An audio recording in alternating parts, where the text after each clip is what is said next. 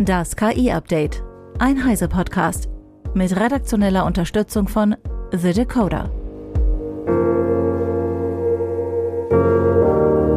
Ich bin Isabel Grünewald und dies sind heute unsere Themen. Microsoft investiert Milliarden in Deutschland. OpenAI schließt mehrere Cybergangs aus. Sprachmodelle zünden Atombombe in Simulation. Und US-Patentamt gibt Leitlinien für KI-gestützte Erfindungen aus. Microsoft-Präsident Brad Smith hat heute in Berlin angekündigt, mehr als 3,2 Milliarden Euro über zwei Jahre in KI-Infrastruktur und Fortbildung in Deutschland zu investieren. Das Geld soll zum einen im Rheinischen Revier und rund um Frankfurt am Main in den Bau und Betrieb von Datenzentren fließen.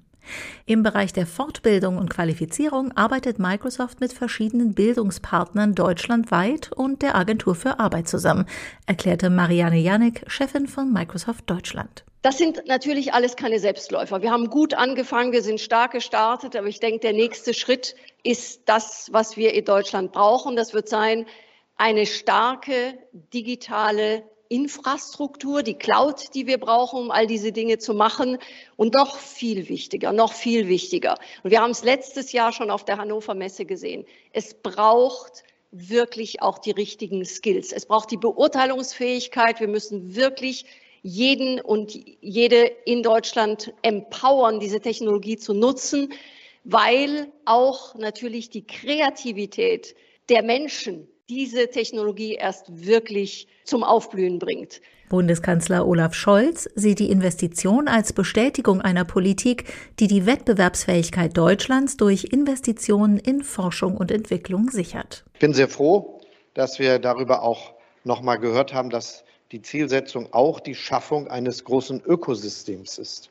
Eben nicht nur des eigenen Unternehmens, sondern auch viele anderer, die hier dann zum Beispiel mit AI tätig sind, als äh, Wettbewerber aus der globalen Szenerie, aber auch als neu entstehende Unternehmen hier in Deutschland. Und da haben wir in der Tat sehr vielversprechende neue Unternehmen, die fast schon dem Start-up-Alter entwachsen sind und äh, dabei sind zu wachsen. Das gehört zusammen weil natürlich nur, wenn viele investieren, wenn es viele gibt, die Forschung und Entwicklung vorantreiben in den Unternehmen, wenn viele sich wechselseitig die Arbeitskräfte streitig machen, dann entsteht ein Arbeitsmarkt, der groß genug ist. Und deshalb ist es sehr wichtig, dass die Entwicklung des Skills auch ein Teil der Investmentstrategie ist, die jetzt hier sehr schnell verfolgt werden soll. Bleiben wir noch einen Moment bei Microsoft. Der Konzern präsentiert mit UFO eine neue Technologie, die die Bedienung von Windows durch KI-Unterstützung verändern könnte. Max Schreiner von The Decoder mit weiteren Einzelheiten. UFO steht kurz für UI Focused Agent und ist ein von Microsoft entwickeltes Agenten-Framework, das auf OpenAI's GPT-4 Vision basiert. Es soll eigenständig Benutzeranfragen in Windows bearbeiten, also letzten Endes in Zukunft einmal helfen, eine neue Art der Interaktion mit Windows zu ermöglichen. Das System setzt sich aus zwei Agenten zusammen, dem App Agent, der wählt passende Anwendungen aus, und der Act Agent, der eben die Aktion ausführt. Ein Steuerungsinteraktionsmodul wandelt diese Aktion dann auch in die ausführbaren Operationen um. Im Windows Bench Test, das ist ein Test, der 50 Anfragen in verschiedenen Windows-Anwendungen testet, erreichte Microsofts UFO eine Erfolgsquote von über 85 Prozent und übertrifft damit andere Modelle wie GPT 3.5 oder auch GPT 4 mit Vision. Trotz der Erfolge gibt es aber einige Einschränkungen. UFO kann nur Aktionen ausführen, die von bestimmten Python-Paketen und der Windows UI-Automation unterstützt werden und hat Schwierigkeiten mit ungewöhnlichen Anwendungsinterfaces. Microsoft will UFO weiter verbessern, sodass das System in Zukunft auch komplexere Interfaces bedienen kann. Es soll außerdem mit Online-Suchmaschinen verknüpft werden. Derzeit ist UFO kostenlos über GitHub verfügbar, benötigt jedoch einen kostenpflichtigen Zugang zu OpenAI via API äh, und er ist außerdem nur über die Kommandozeile zugänglich. Das Ganze ist also letzten Endes erstmal ein Experiment. Ähm, ähnliche Experimente gibt es auch von Google. Ähm, Google untersucht auch, wie man mit generativer KI Smartphones steuern kann, über Spracheingabe zum Beispiel. Und ähm, es sieht so aus, als will Microsoft etwas Ähnliches erreichen und in Zukunft könnten dann die Interaktionen mit unseren Computern mehr und mehr eben automatisiert werden. Das kann auch für nicht nur für Privatnutzer sehr hilfreich sein, das könnte auch eben im Idealfall zu einem Agenten führen, der auch komplexe Arbeitsabläufe, die Leute im Büroalltag erledigen, einfach automatisiert durchführen kann. Vielen Dank, Max. Auch Cybergangs sind sich dessen bewusst, dass künstliche Intelligenz bei jeder Art von Arbeit unterstützen kann. OpenAI und Microsoft haben jetzt nach eigenen Angaben fünf Konten aus China, Iran, Nordkorea und Russland gelöscht, die KI-Dienste für schädliche Zwecke missbrauchten. Die Konten wurden für verschiedene Cyberaktivitäten genutzt, darunter die Suche nach Unternehmen, Übersetzung von Fachartikeln, Debugging von Code sowie die Erstellung schädlicher Skripte oder Inhalte für Phishing-Kampagnen. Die Akteure versuchten zudem, öffentlich verfügbare Schwachstellen zu verstehen und Open-Source-Forschung zu Satellitenkommunikationsprotokollen und Radarbildtechnologie zu betreiben. Ein Akteur versuchte, Verteidigungsexperten im asiatisch-pazifischen Raum ausfindig zu machen. In Zusammenarbeit mit Microsoft Threat Intelligence konnte OpenAI alle fünf Akteure erfolgreich ausschalten. OpenAI und Microsoft betonten, dass Chatbots für böswillige Cybersicherheitsaufgaben nicht wirklich hilfreich seien. Nichtsdestoweniger arbeite man konstant daran, Missbrauch zu entdecken und zu verhindern. Dafür gibt es mehrere Teams in beiden Unternehmen, die sich um die Sicherheit der Anwendungen kümmern, beispielsweise um das Monitoring, aber auch über den Austausch mit weiteren Sicherheitsexperten. US-Forschende haben untersucht, wie sich große Sprachmodelle in der Simulation eines fiktiven politischen Konflikts verhalten. Die Ergebnisse sind beunruhigend denn die Sprachmodelle zeigten dabei schwer vorhersagbare Eskalationsmuster, schreiben Juan Pablo Rivera und Kollegen in einem Paper auf der Preprint-Plattform Arxiv. In Extremfällen setzten die Modelle auch Atomwaffen ein. Die Simulation beruht im Kern darauf, dass ein Sprachmodell jeweils acht verschiedene Nationsagenten steuert. Die eigentliche Simulation funktioniert dann so ähnlich wie in der Multi-Agenten-Simulation Smallville, nur nicht so friedlich und kooperativ. Jeder dieser Agenten bekommt über seinen Prompt eine Vorgeschichte und eine Vorgabe für seine Ziele. Pro Runde wurden alle Agenten dann jeweils mit dem Prompt über die aktuelle Situation, die Aktion der anderen Agenten und den aktuellen Stand einer Reihe von Zustandsvariablen informiert. Dann sollten Sie aus insgesamt 27 vorgegebenen Aktionen eine Reihe möglicher Handlungen wählen und der nächste Agent war am Zug. Die Forschenden testeten GPT 3.5, GPT 4 in zwei Varianten, Claude 2 und Lama 2 Chat.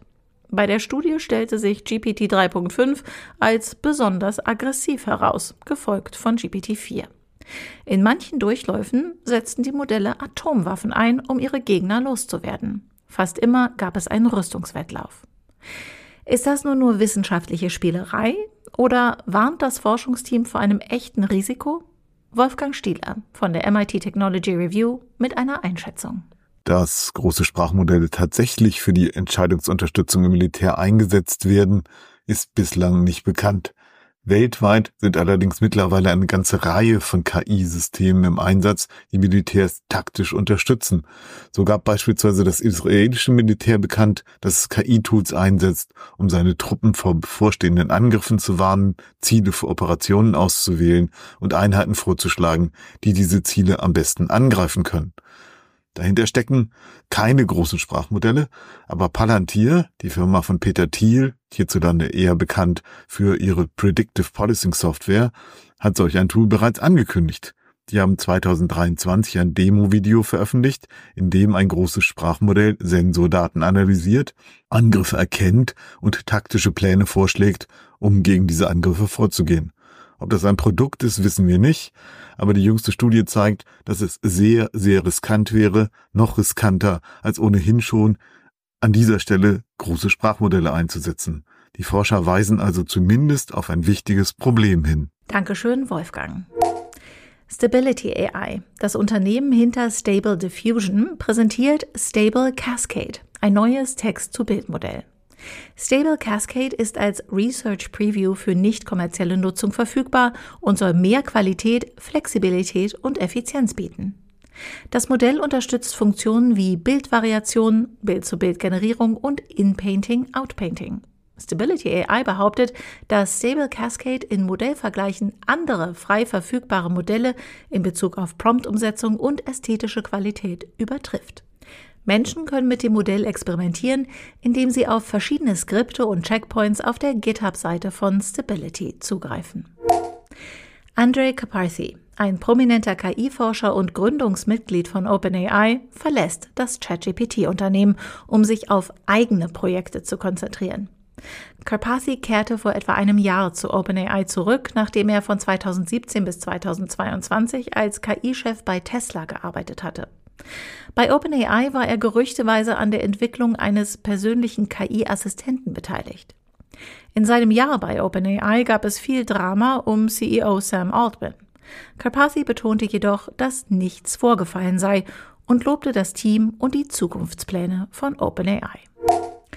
In Ländern wie den USA und Großbritannien ist nach langen Rechtsstreitigkeiten klar, dass KI selbst kein Erfinder ist und keine Patente anmelden kann. Doch unter welchen Umständen können menschliche Erfindungen patentiert werden, wenn etwa ein Chatbot oder ein neuronales Netzwerk mit maschinellem Lernen dazu beigetragen haben? Das US-Patentamt hat dazu jetzt Leitlinien für KI-gestützte Erfindungen herausgegeben, die letztlich Teil der auch in Europa heftig umstrittenen computerimplementierten Erfindungen sind. Damit soll deutlich werden, ob der menschliche Beitrag zu einer auch mit KI vorangetriebenen Innovation signifikant genug ist für ein Patent, so das US-Patentamt. Eine Person, die den Output eines KI-Systems nutzt und einen wesentlichen Beitrag dazu leistet, um eine Erfindung zu schaffen, kann laut dem Leitfaden prinzipiell dafür ein Patent beantragen. Das Gleiche gelte für einen Menschen, der eine KI-Anwendung für ein bestimmtes Problem entwirft, baut oder trainiert, um eine bestimmte Lösung zu finden. Auch ein Anweisungsverfahren, also etwa ein Set von Prompts für ChatGPT oder Gemini, könnte prinzipiell den geforderten signifikanten Beitrag leisten. Das heißt aber noch nicht, dass tatsächlich auch ein gewerblicher Rechtsschutz gewährt werde. So müssten auch die allgemeinen Kriterien erfüllt sein.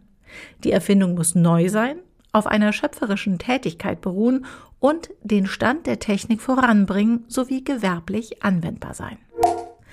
Zum Schluss noch eine Meldung für alle, die sich für KI im Business-Kontext interessieren. Das Webinar KI für den Unternehmenseinsatz vertraulich und sicher des CT-Magazins bietet spannende Einblicke in KI-Hosting, Datenschutz und mehr. Als treue Hörer des KI-Updates sichert ihr euch mit dem Code PODCAST auf www.ct.de slash KI einen exklusiven 10% Rabatt. Nutzt die Gelegenheit, um euer Know-how zu erweitern. Das war das KI-Update von Heise Online vom 15. Februar 2024. Eine neue Folge gibt es jeden Werktag ab 15 Uhr.